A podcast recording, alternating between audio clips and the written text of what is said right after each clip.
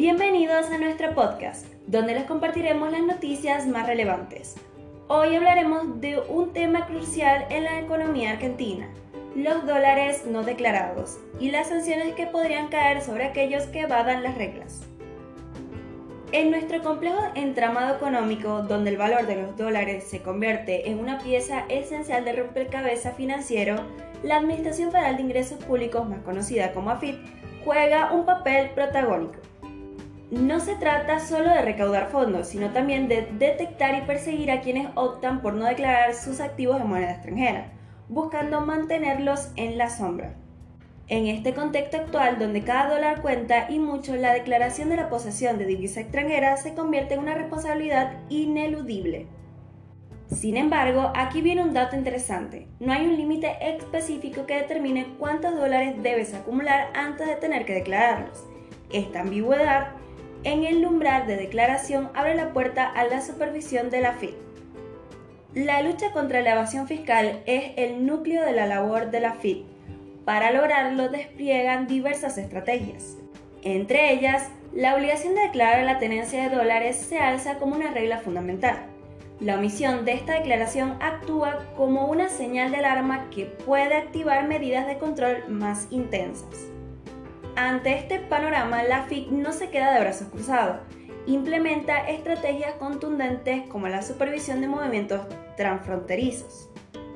Cruzar las fronteras con más de 10 mil dólares o su equivalente en otra moneda exige a los ciudadanos presentar una declaración especial en la aduana un paso que subraya el compromiso del país en vigilar los flujos financieros y mantener la transparencia en el ámbito económico.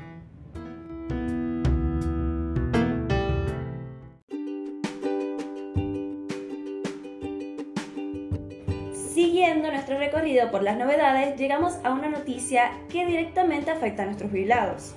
Prepárense porque aquí viene el análisis sobre las jubilaciones mínimas y sus perspectivas de aumento. El próximo 10 de agosto el Instituto Nacional de Estadísticas y Censos liberará la última pieza de rompecabezas, la variación del índice de salarios. ¿Por qué es tan importante? Pues este dato es clave para calcular el aumento de las jubilaciones a partir de septiembre, según la flamante ley de movilidad de las jubilaciones y pensiones. Pero, ¿qué nos dicen los cálculos preliminares en el ámbito privado? Si estimamos que la variación restante ronda el 11%, los números nos hablan de un incremento del 23%. No es poco, ¿verdad? Ahora bien, para el Centro de Economía Política Argentina, la ecuación apunta un poco más alto, un aumento del 23,3% para ser exacto. Así que mantengan sus calculadoras listas, porque septiembre podría traer consigo un cambio significativo. El Ministerio de Economía también se pone en juego, asegurando que aplicarán nuevos bonos a aquellos jubilados que reciben hasta dos saberes mínimos, si esto no logra mantener el ritmo de la inflación. Y en términos concretos, si todo se combina como los expertos creen, nuestras jubilaciones y pensiones mínimas pueden elevarse a los 87.480 en septiembre. Y para nuestros adultos mayores, bajo la pensión universal para el adulto mayor, podrían recibir alrededor de 70.030. Los que reciben la asignación universal por hijo pueden contar con 17.080 y aquellos con la pensión no contributiva por invalidez podrían ver un aumento hasta los 61.280.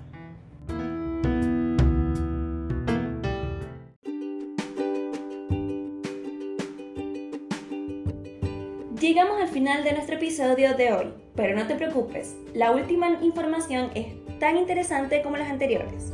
Vamos a hablar sobre las condiciones que la FID ha establecido para el uso de las notas de débito y crédito. Desde octubre del 2019, la FID decidió poner ciertos límites al uso de estas notas que emiten los contribuyentes. Pero espera, ¿qué son estas notas de débito y crédito?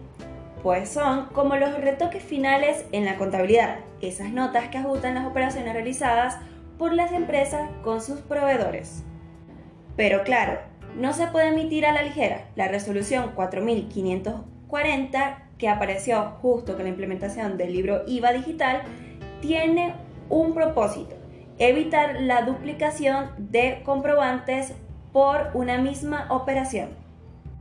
Imagina que ajustas una factura recibida y aparece otra factura igualita. Eso es lo que querían evitar. ¿Y cuál es la restricción clave? Pues que solo los que emitieron los comprobantes originales pueden emitir estas notas de débito y crédito. A continuación la lista de lo que pueden ajustar. Descuentos, bonificaciones, quitas, devoluciones, rescisiones, intereses y más pero eso sí, siempre que estén relacionados con una o más facturas previas. Así que si pensabas que podías usar estas notas para arreglar cuentas de cheques rechazados o cobros de anticipos de clientes, cuidado, aquí la regla es más estricta. Por ejemplo, si entregas un bien en un mes y luego haces un ajuste en el siguiente, podrías emitir una nota de crédito para anular la factura del anticipo pero acompañada por otro comprobante que respalde la operación total. Y con esto, queridos oyentes, cerramos nuestro episodio del día de hoy. No olviden mantenerse al tanto de las novedades porque como ven hay mucho más por descubrir. Hasta la próxima.